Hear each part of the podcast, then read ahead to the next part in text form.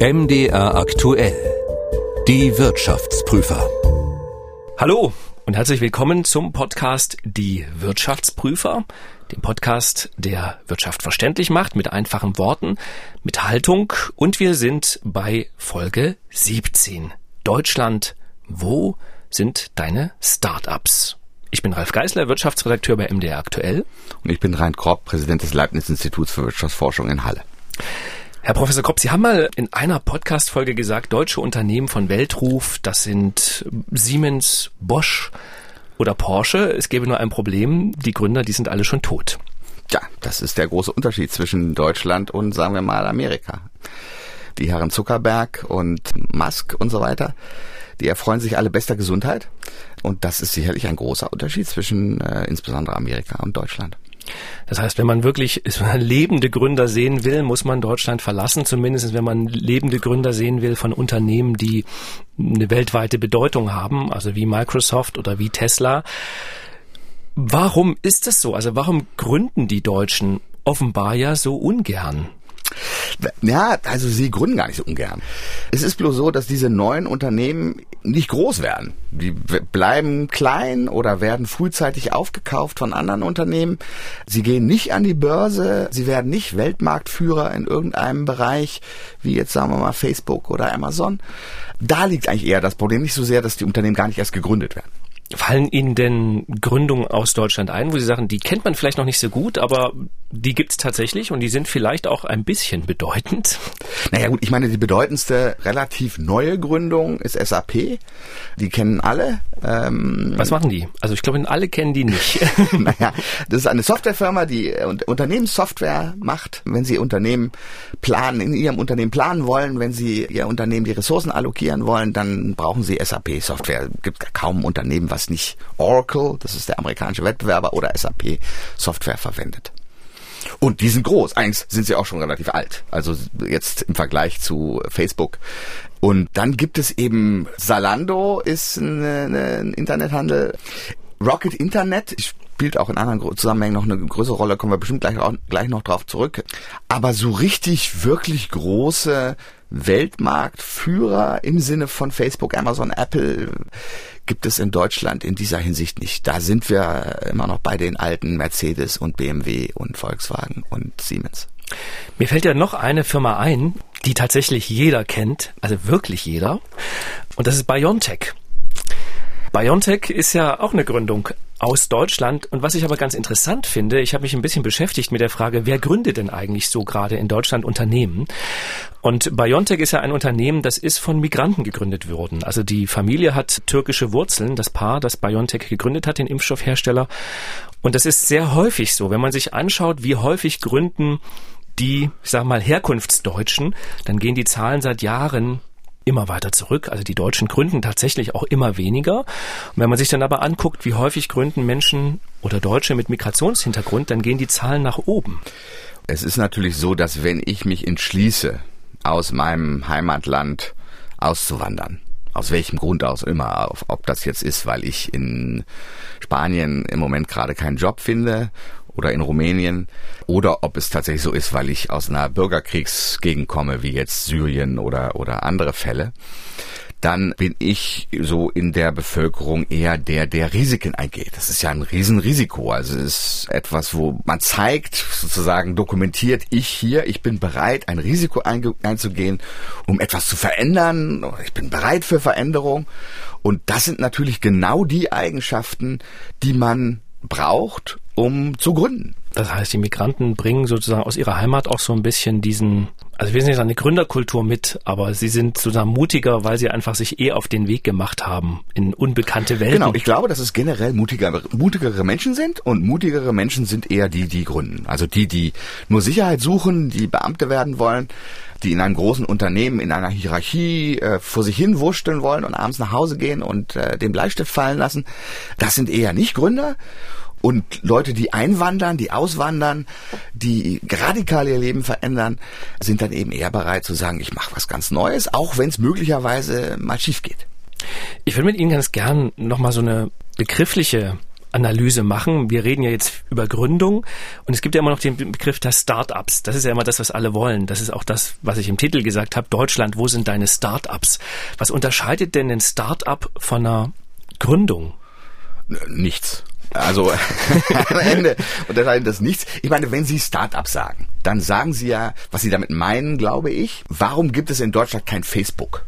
Mhm. Ist jetzt nicht so, warum gibt es in Deutschland keinen Schneiderladen, Schneiderwerkstatt an der Ecke? Die gibt's ja auch. Ja, und das eine ist ein Start-up irgendwie und das andere ist nur eine Gründung. Das hat ein bisschen was mit dem Sektor zu tun. Also ich glaube, man denkt da gemeinhin an irgendwelche, eben wie Biontech ist, glaube ich, ein klassisches Beispiel. Also etwas sehr äh, Wissenschaftliches, was aus der Wissenschaft kommt, aus neuen Erkenntnissen, wissenschaftlichen Erkenntnissen, eine Ausgründung ist am Ende aus einer Universität oder was ähnliches. Was Innovatives äh, am Ende, ne? Also Ja gut, bloß innovativ ist, kann eben ganz unterschiedliche Sachen können innovativ sein. Ein Beispiel ist immer diese Selbstbedienungsbäckereien, die es plötzlich überall gibt. Vor zehn Jahren gab es die nicht.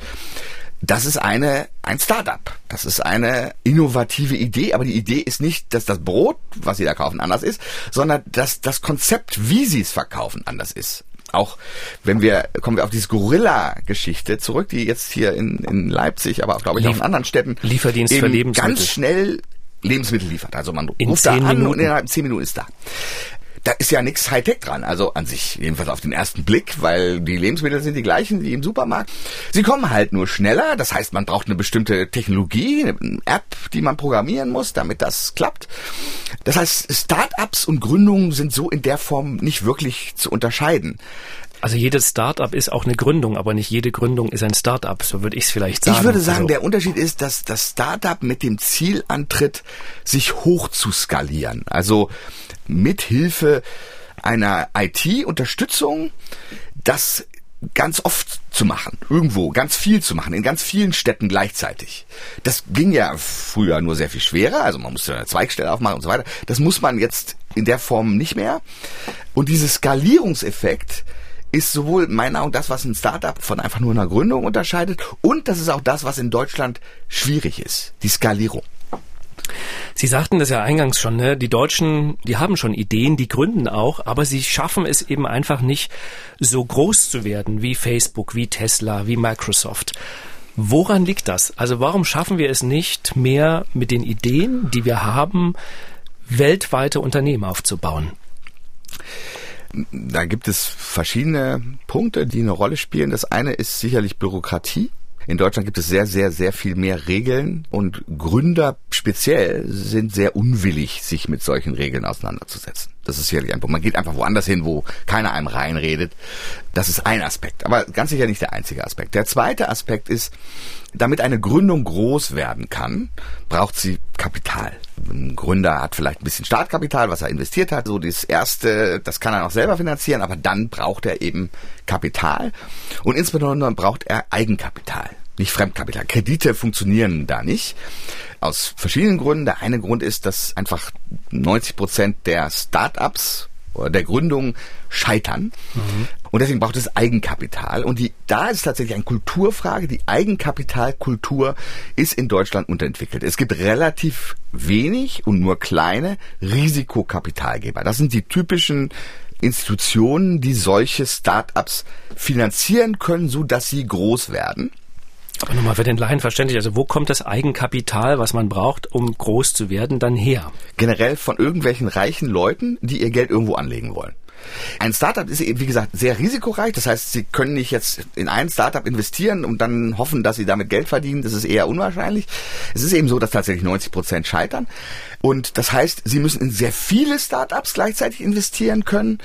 Und sie müssen eine gewisse Expertise haben. Also sie müssen sich auskennen in dem Sektor. Es ist ja so, dass solche Risikokapitalgeber sich generell spezialisieren in bestimmten Bereichen. Also entweder sie investieren nur in Biotech-Unternehmen oder sie investieren nur in IT-Unternehmen oder sie investieren nur in bestimmte andere Sektoren, Retail oder sonst irgendwas.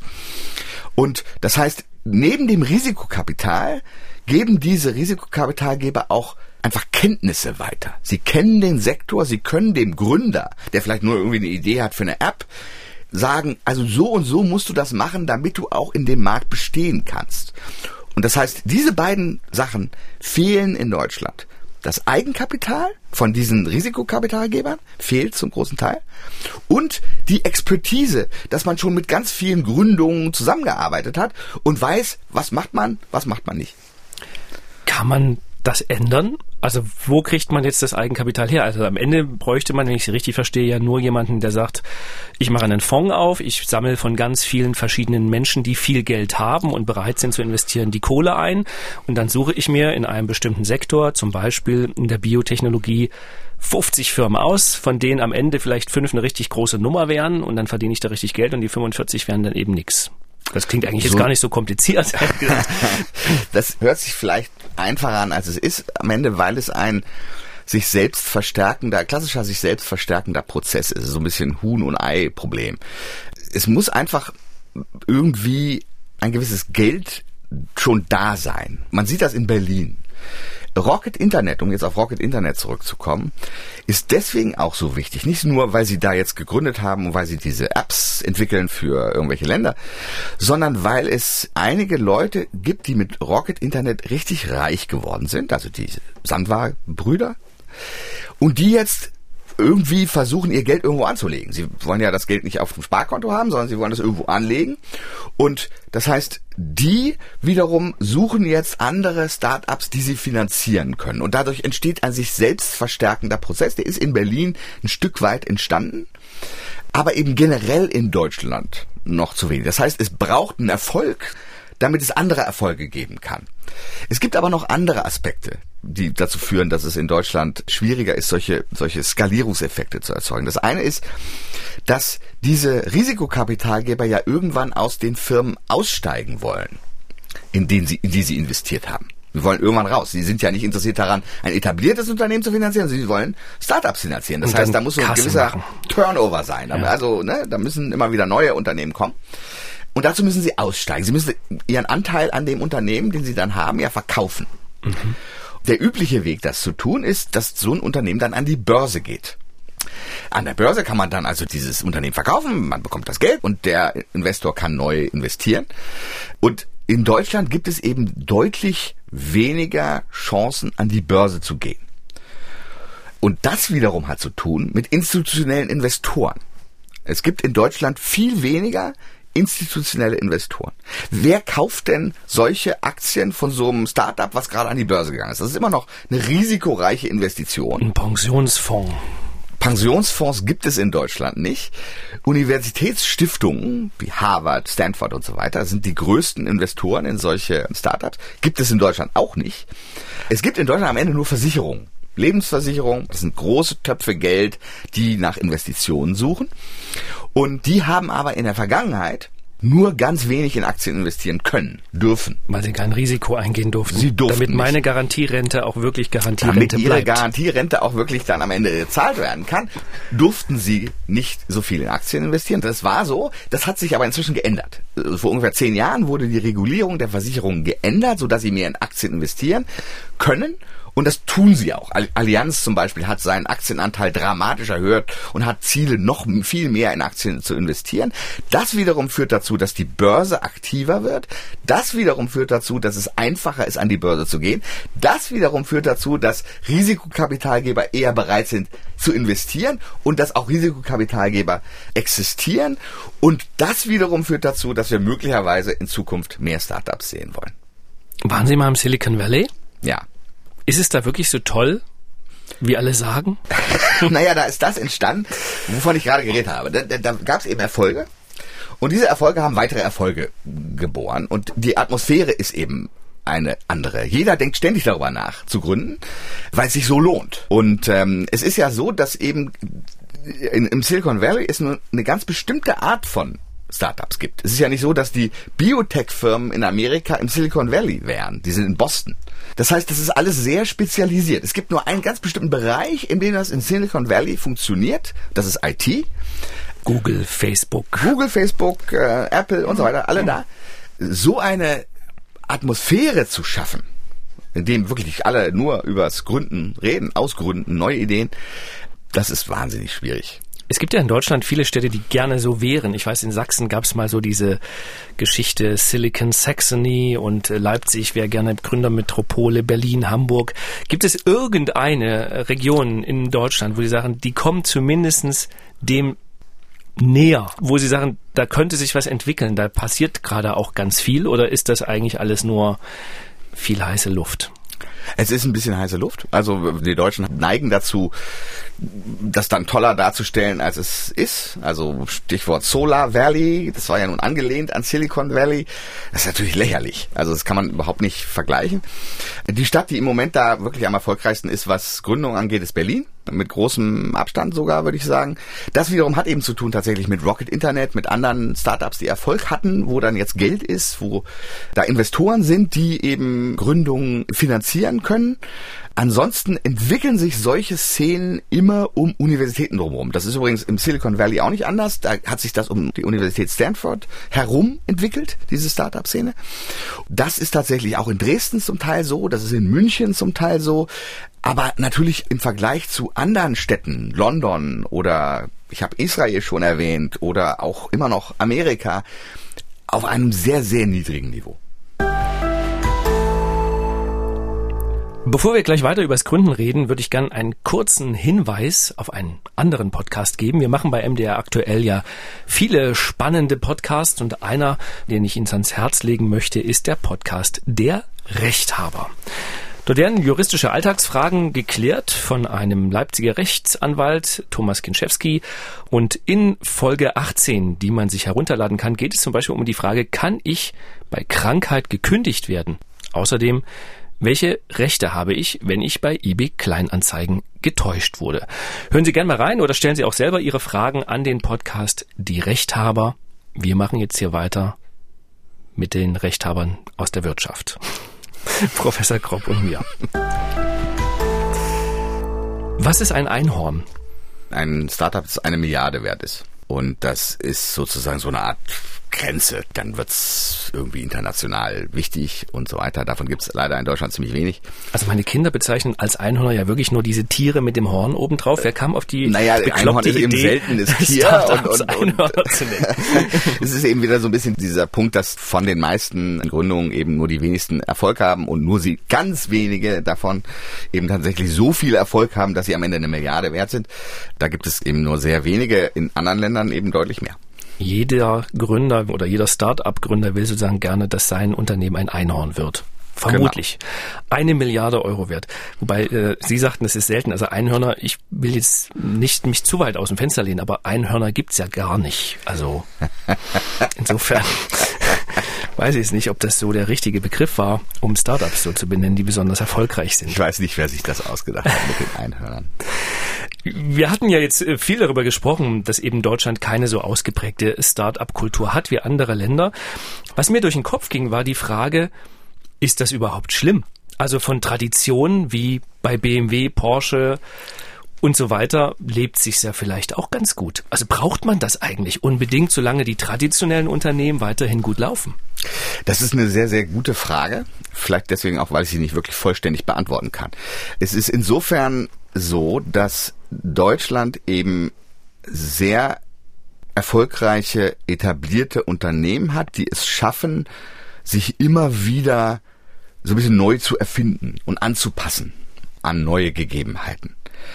Und damit Innovation in Deutschland überwiegend innerhalb von etablierten Unternehmen stattfindet und nicht dadurch, dass ein neues Unternehmen ein altes verdrängt, wie das in Amerika zum Beispiel der Fall ist oder auch in anderen Ländern. In Deutschland findet das nicht statt, sondern die Unternehmen überleben immer weiter und erfinden sich intern, einfach durch interne Veränderungen immer wieder neu. Und man sieht das im Moment übrigens an den Autounternehmen, um die ich mir vor fünf Jahren, ja. fünf Jahren große Sorgen gemacht habe, weil sie so ein bisschen diese E-Auto, Elektroauto-Geschichte zu verpassen schienen. Und inzwischen muss man sagen, sie sind, glaube ich, da auf einem ganz guten Weg mit ihren Produkten und schaffen es gegen Tesla anzukommen. Wir brauchen keinen Tesla, weil wir können mit wir BMW brauchen das keinen auch. Tesla, weil das eben tatsächlich BMW und Mercedes und Volkswagen intern schaffen, im Gegensatz zu General Motors oder Renault oder wie auch immer, oder besser schaffen als andere etablierte Unternehmen. Die Frage ist nur, warum ist das so? Und, und diese Frage kann ich leider nicht beantworten. Ich weiß nicht genau, warum deutsche Unternehmen intern da besser sind, das zu schaffen, sich bei veränderten Umständen, einer ändert sich ändernden Welt und die Welt ändert sich im Moment sehr schnell, tatsächlich trotzdem immer wieder neu anzupassen. Das ist eine ganz tolle Eigenschaft der Unternehmen. Trotzdem würde ich sagen, ist es so, dass bei eben dieser disruptiven Innovation, wie es im Moment so heißt, also wirklich radikale Veränderungen, dass es das eher dann durch neue Unternehmen geht, weil das zu schwierig ist, das innerhalb eines Unternehmens völlig anders zu organisieren, braucht völlig andere Leute, man muss ganz viele Leute freisetzen. Solche Sachen, da hat Tesla einfach einen Vorteil. Die, die haben einfach diese Verbrennungsmotor langen äh, Montagegeschichten gar nicht und deswegen müssen sie sich da keine Gedanken drum machen, sondern sie können sich darauf konzentrieren, eben so ein E-Auto zu bauen. Ich würde es ganz gern vielleicht nochmal so ein bisschen erklären, also auch diesen Begriff Disruption. Also das ist ja sozusagen die Geschichte, eine Gründung ist so innovativ, dass sie das Alte, was es schon gibt, kaputt macht, zerstört. Ich glaube, ein gutes Beispiel dafür, wo man sich das als Laie gut vorstellen kann, ist Amazon. Also Amazon macht quasi das große, bunte Warenhaus in den Innenstädten eigentlich überflüssig und ist ja auch ein Teil des Problems, was die großen Ketten haben, dass die Leute eben die Sachen dann eben lieber preiswert im Internet kaufen. Also ich, ich glaube, ehrlich gesagt, das beste Beispiel für eine disruptive Innovation ist das iPhone und Nokia. Nokia Hat das Handy Kaum gehabt? einer erinnert sich mehr an Nokia, aber Nokia hat am Ende das Handy erfunden, hat äh, war ein absoluter Marktführer, was Handys angeht. Jeder hatte so ein Ding. Nokia gibt's nicht mehr, äh, so soweit ich weiß. Also ich, jedenfalls machen sie keine Telefone mehr. Und das liegt einfach daran, weil sie diese Disruption zum iPhone, was also hauptsächlich eigentlich ja ein Internetgerät ist, also was hauptsächlich übers Internet funktioniert und nicht zum Telefonieren da ist oder jedenfalls nur am Rande zum Telefonieren da ist. Diese Veränderung, das konnten sie nicht, haben sie nicht hingekriegt. Ich glaube, Nokia gibt's tatsächlich noch, aber sie spielen sozusagen nicht mehr die spielen Rolle. keine Rolle, Ja. äh, eigentlich keine Rolle mehr. Und Das ist äh, Disruption. Das ist klassische Disruption. Ein Startup räumt die anderen alle weg. Und äh, jetzt bei Amazon, ehrlich gesagt, glaube ich, ist es ein bisschen komplizierter. Das ist auch disruptiv, obwohl es ja eigentlich gar kein neues Produkt ist, sondern es ist einfach nur eine Methode, etwas zu verkaufen. Das habe ich eben schon gesagt, dass was jetzt innovativ ist, das kann ganz unterschiedliche Sachen sein. Also oft ist es eben auch einfach nur eine Methode. Nun ist es so, dass Amazon übrigens jetzt in die Innenstädte geht und da selber Warenhäuser aufmacht, was interessant ist. Also so ganz so klar ist das irgendwie nicht, dass die Innenstädte nun doch überhaupt keine Chance mehr haben gegen Amazon. Aber das ist nicht ganz der Punkt. Das ist eine disruptive In Innovation. Ich glaube, dass die Elektromobilität, einige Parteien wollen ja das, den Verbrennungsmotor komplett verbieten bis zu einem bestimmten Zeitpunkt. Das ist natürlich extremst disruptiv. Und da ist eben wirklich die Frage, ob etablierte Unternehmen das schaffen, da die Kurve zu kriegen hin zu diesem neuen Produkt. Aber das ist ja die entscheidende Frage, ne? Also ob, solange man Unternehmen hat, also große, alte, traditionelle Unternehmen wie die Deutschen, und solange die das schaffen, innovativ zu bleiben, also das zu machen, was sonst normalerweise Startups können, braucht man ja eigentlich gar keine Startups. Naja, was heißt jetzt hier brauchen? Also ähm, es ist schon eine Frage, wie Oder ist es nicht so schlimm, dass pro Deutschland das eben nicht es ist, so es hat die wäre sicherlich gut, wenn wir hier und da auch mal ein Startup hätten. Aber Sie haben recht. Ich meine, es ist so, dass natürlich irgendwo der Prozess, wenn die Innovation innerhalb eines Unternehmens stattfindet, irgendwie schonender ist was die Wirtschaft, also es werden weniger Leute freigesetzt, es passiert weniger, es ist äh, etwas ein si- sichererer Prozess, als wenn jetzt BMW, Mercedes alle pleite gehen und wir haben ein neues E-Auto-Unternehmen, das alle, ähm, da, da passiert mehr, ne? da ist mehr Veränderung. Trotzdem äh, bin ich schon der Meinung, dass es ein kleines bisschen besorgniserregend ist, wenn es gar keine solchen erfolgreichen Startups gibt. Das sieht auch die EU so, das sieht auch die Bundesregierung so, dass wir eigentlich schon ganz, ganz gerne hätten, dass ab und zu mal ein Facebook in Deutschland entsteht. Muss ja nicht so oft sein, aber ab und zu mal. Übrigens ist es insbesondere auch ein Problem für Ostdeutschland, weil natürlich diese großen etablierten Unternehmen alle im Westen sind. Wir haben einfach im Osten kaum große, wichtige Unternehmen und die könnten eigentlich nur entstanden sein in den letzten 30 Jahren und das sind sie nicht, weil eben überhaupt keine neuen Unternehmen, großen Unternehmen entstanden sind. Wir brauchen ein ostdeutsches Start-up. Und insofern bräuchten wir eine ostdeutsche Gründung, die sich hochskaliert und Weltmarktführer wird in einem neuen Produkt oder in einem neuen Prozess. Das Gründ, muss nicht gründen wir es doch, Herr Professor Kropp. Was ja, wollten Sie schon was? immer mal machen? ich kann nur schlau drüber reden über Gründung. Ich kann selber äh, nicht gründen ist ehrlich gesagt nicht ganz richtig, dass ich nicht mal ein Startup gründen wollte. Ich wollte tatsächlich mal ein Startup gründen, wo ich was von verstehe und das sind Finanzen und also ein Fintech wäre jetzt das naheliegendste für mich zu gründen. Ein Fintech macht eigentlich am Ende nichts anderes als irgendeinen Teil des Bankgeschäfts sich zu nehmen und den effizienter, schneller, besser in irgendeiner Form zu machen. Das ist natürlich die interessante Frage. Warum haben Sie Ihr Fintech nicht gegründet? Wahrscheinlich aus Bequemlichkeit irgendwo. Ich habe einen sehr guten Job. Das ist auch immer so. Also ne, man, man muss irgendwie auch, naja, mal irgendwie eine gewisse Anreiz haben, das zu tun. Der Anreiz ist stärker, wenn der eigene Job eigentlich im Moment nicht so interessant ist. Und darüber hinaus bin ich vielleicht ein bisschen alt. Ich hätte das mit 30 machen müssen. Das ist, also übrigens haben wir, sind wir noch nicht drauf gekommen. Es hat auch ein bisschen was mit Demografie zu tun, wie viel gegründet wird. Grundsätzlich gründen die Leute eben zwischen 30 und 40 oder sogar noch früher. Und so ab 40 werden sie eher weniger Gründungen sehen. Nicht keine, aber doch sehr wenig. Das heißt, diese Überalterung der deutschen Bevölkerung hat auch ein bisschen was damit zu tun, dass wir weniger gründen. Und ich war vielleicht, als so ich die Ideen hatte zu gründen, schon ein bisschen zu alt. Jetzt sagten Sie ja, die Bundesregierung, auch die Europäische Union möchte gerne mehr Gründungen haben, die wirklich auch die Welt verändern. Und die Bundesregierung hat eine Agentur gegründet, die Agentur für Sprunginnovationen. Die soll innovative Startups ausfindig machen, sitzt übrigens in Leipzig. Und wenn sie die gefunden haben, soll sie mit staatlicher Förderung diese Startups groß machen. Ist das aus Ihrer Sicht eine gute Idee? Also kann der Staat Startups identifizieren und zu weltweiten Erfolg führen? Ja gut, ich meine, die Chinesen haben das gemacht so ähnlich jedenfalls. Sie haben einfach bestimmte Sektoren identifiziert, die sie für wichtig hielten und haben am Ende Marktführer imitiert, zum großen Teil. Das haben die Japaner gemacht in den 50er Jahren, das haben die äh, Koreaner gemacht in den 70er Jahren und hatten damit auch Erfolg. Das Problem ist nur ein bisschen, Deutschland ist kein Land, was jetzt ein anderes imitieren kann. Es geht ja auch nicht tatsächlich um Imitation, sondern die Agentur soll ja wirklich innovative, also Firmen finden, die etwas machen, was noch keiner macht und dann entscheiden, die kriegen jetzt viel Geld. Ich glaube, Sie, Sie können sich denken, dass ich durchaus Zweifel habe darüber, ob der Staat besonders gut darin ist, solche Unternehmen zu identifizieren. Da ist der Privatsektor besser.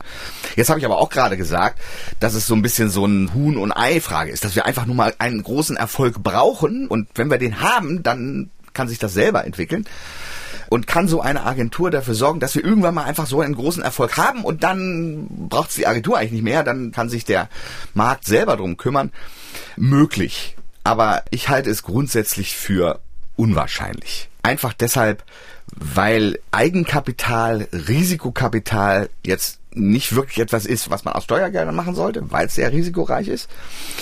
Außerdem, weil es eben nicht nur um Geld geht, sondern auch um Expertise. Also ich brauche einfach in diesen Risikokapitalunternehmen Leute, die sich in einem Sektor, ob das jetzt Biotech ist oder IT oder sonst was, richtig gut auskennen. Und diese Leute sind selten und sehr teuer. Die wollen sehr viel Geld verdienen. Und ich kann mir nicht vorstellen, dass so eine Agentur in der Lage wäre, solche Leute tatsächlich dann in den Staatsdienst sozusagen zu holen. Und insofern glaube ich nicht, dass das sehr gut funktionieren kann. Es ist nicht völlig auszuschließen, dass es irgendwo mal hilft. Wichtig ist eben, dass sich diese Agentur auch darauf verlässt, auf die Expertise der privaten Risikokapitalgeber und eng mit ihnen zusammenarbeitet. Das will sie auch. So habe ich das jedenfalls verstanden. Die KfW hat solche Sachen auch schon gemacht. Die Kreditanstalt für Wiederaufbau arbeitet mit privaten Risikokapitalgebern zusammen, um solche Startups zu finanzieren. Aber die großen Erfolge, zumindest der KfW-Initiative, sind bis jetzt noch nicht zu sehen. Zum Schluss mit der Bitte um eine kurze Antwort die Frage, glauben Sie, dass Deutschland nochmal ein Land von Gründern werden kann? Ich meine, vielleicht ist es andersrum ausgedrückt. Solange die deutschen etablierten Unternehmen, die es alle schon 100 Jahre gibt, so erfolgreich sind, sich anzupassen, auch an disruptive Innovation, halte ich es für unwahrscheinlich, dass Deutschland ein Land der Gründer wird. Sobald aber wir wirklich sehen, wie jetzt, sagen wir mal, der sehr wichtige Autosektor nicht mehr in der Lage ist, mitzuhalten mit chinesischen Herstellern, amerikanischen Herstellern und so weiter.